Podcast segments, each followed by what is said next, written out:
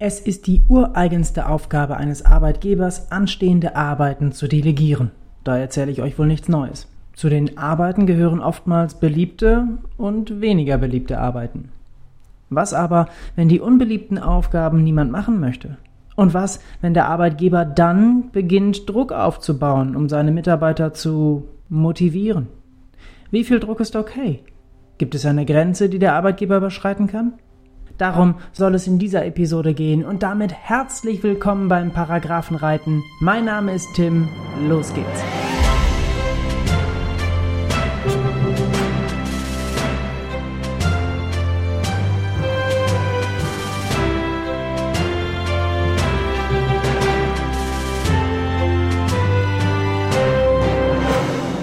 Ach ja, die gute alte Drohung.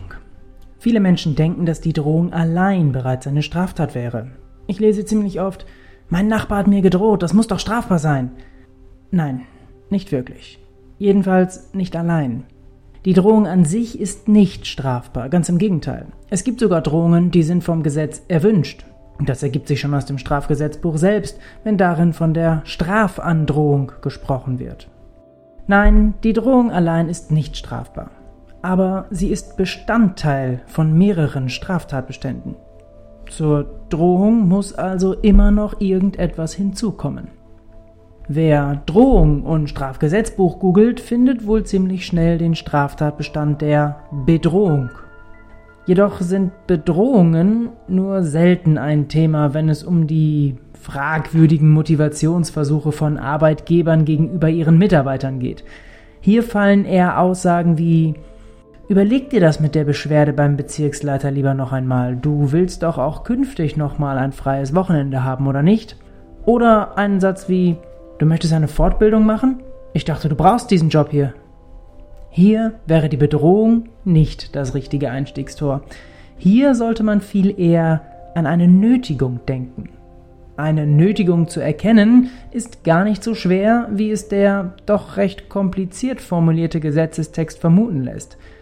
An eine Nötigung kann man immer dann denken, wenn sich die Drohung in die Formel wenn dann drücken lässt.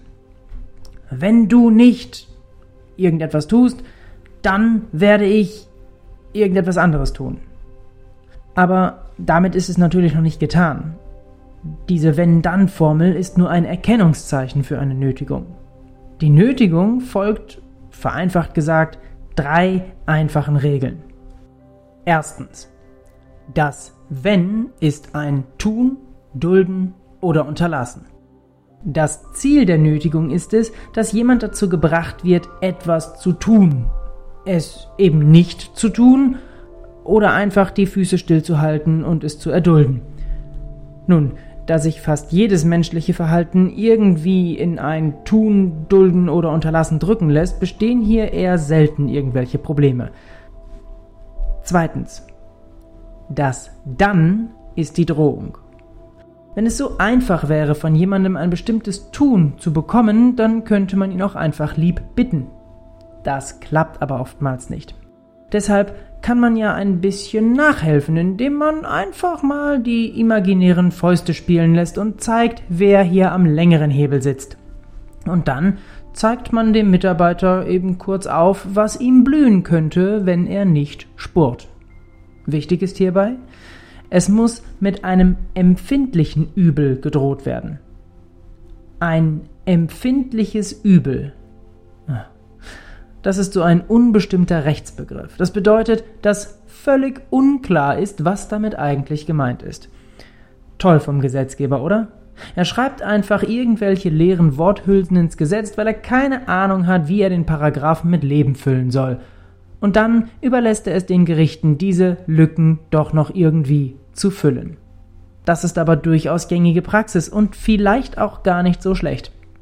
Es ist nur blöd, wenn man das Gesetz liest und dann mit dem Begriff einfach mal so gar nichts anfangen kann. Aber wir bröseln uns das hier mal ein wenig auf, damit wir wissen, worum es geht. Ein empfindliches Übel. Das Übel ist zunächst einmal alles, was schlecht ist. Also jede nachteilige Veränderung. Wer keinen Regen mag, für den ist ein verregneter Nachmittag nach einem sonnigen Morgen bereits eine nachteilige Veränderung. Eine nachteilige Veränderung kann es auch sein, wenn der Kiosk in der Kantine das belegte Brötchen mit dem Lieblingsaufstrich nicht mehr anbietet. Es kommt hier nicht auf die großen und weltbewegenden Dinge an, auch Kleinigkeiten können einfach schlecht sein und damit schon ein empfindliches Übel.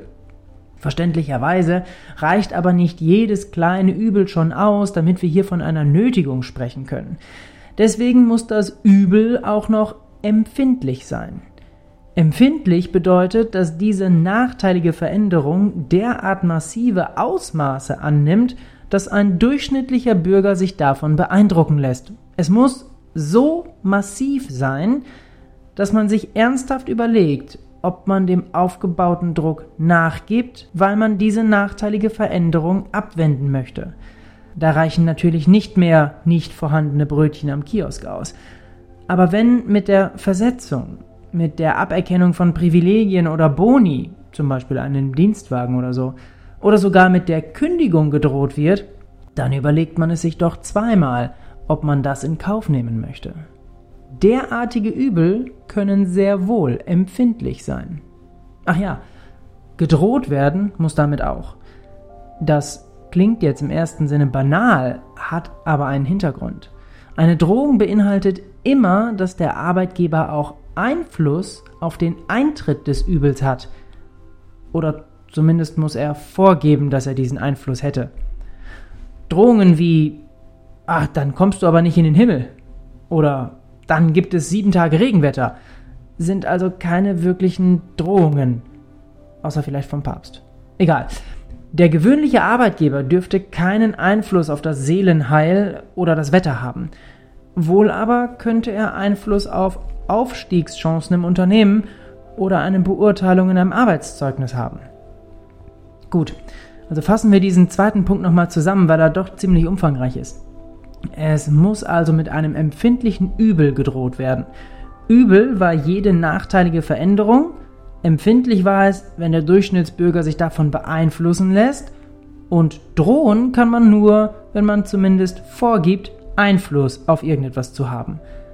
Neben der Drohung gibt es auch noch andere Möglichkeiten, jemanden zu nötigen, aber das würde jetzt den Rahmen dieser Episode sprengen. Ja, und dann kommen wir auch schon zu drittens. Die Drohung muss verwerflich sein. Die Verwerflichkeit ist schon wieder so ein unbestimmter Rechtsbegriff. In der juristischen Literatur gibt es hierzu wahrlich schillernde Beschreibungen wie ein sozial unerträgliches Missverhältnis oder dergleichen. Wirklich geholfen ist einem damit aber nicht. Verwerflichkeit kann man sich aber vergleichsweise einfach erklären. Verwerflichkeit liegt vor, wenn entweder das wenn oder das dann selbst verwerflich sind. Wenn also ein Arbeitnehmer dazu gedrängt wird, nach der Weihnachtsfeier betrunken den Chef nach Hause zu chauffieren, also eine Straftat zu begehen, dann ist das Wenn bereits verwerflich. Denn es kann natürlich nicht sozial erträglich sein, wenn jemand eine Straftat begehen soll. Klare Sache. Genauso wenig ist es sozial erträglich, wenn jemandem mit einer Straftat gedroht wird. Fahr den Chef nach Hause, sonst verprügel ich dich. Auch hier keine Diskussion.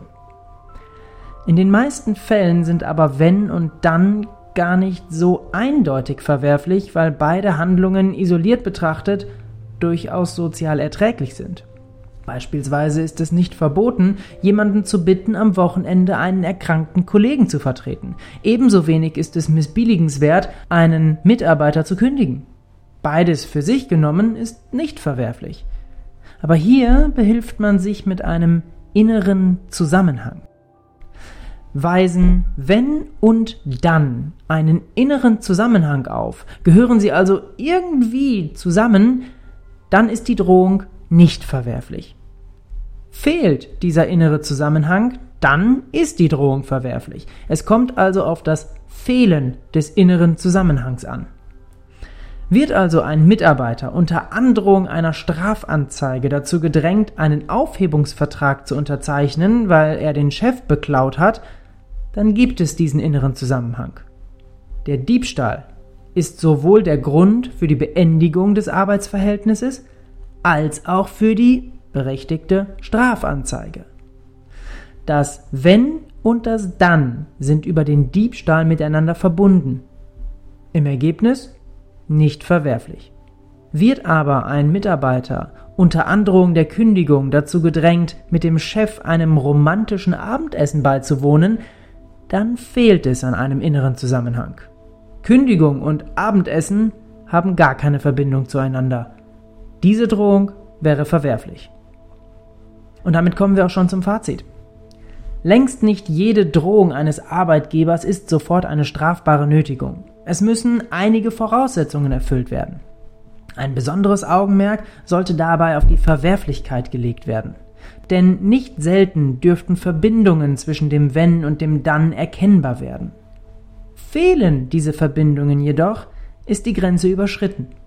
Bevor man sich jedoch entschließt, den Arbeitgeber anzuzeigen, sollte man sich von einem Anwalt beraten lassen. Eine Anzeige des Arbeitgebers kann nämlich für sich genommen bereits ein Grund für eine Kündigung sein. Wann das gilt, was dann gilt oder ob es Ausnahmen gibt, sollte man sich vorher erklären lassen, damit die Strafanzeige den Arbeitnehmer nicht unterm Strich härter trifft als den Arbeitgeber. Und damit sind wir auch schon beim Ende angelangt. Ich danke fürs Zuhören, danke fürs Mitreiten, bis zum nächsten Mal.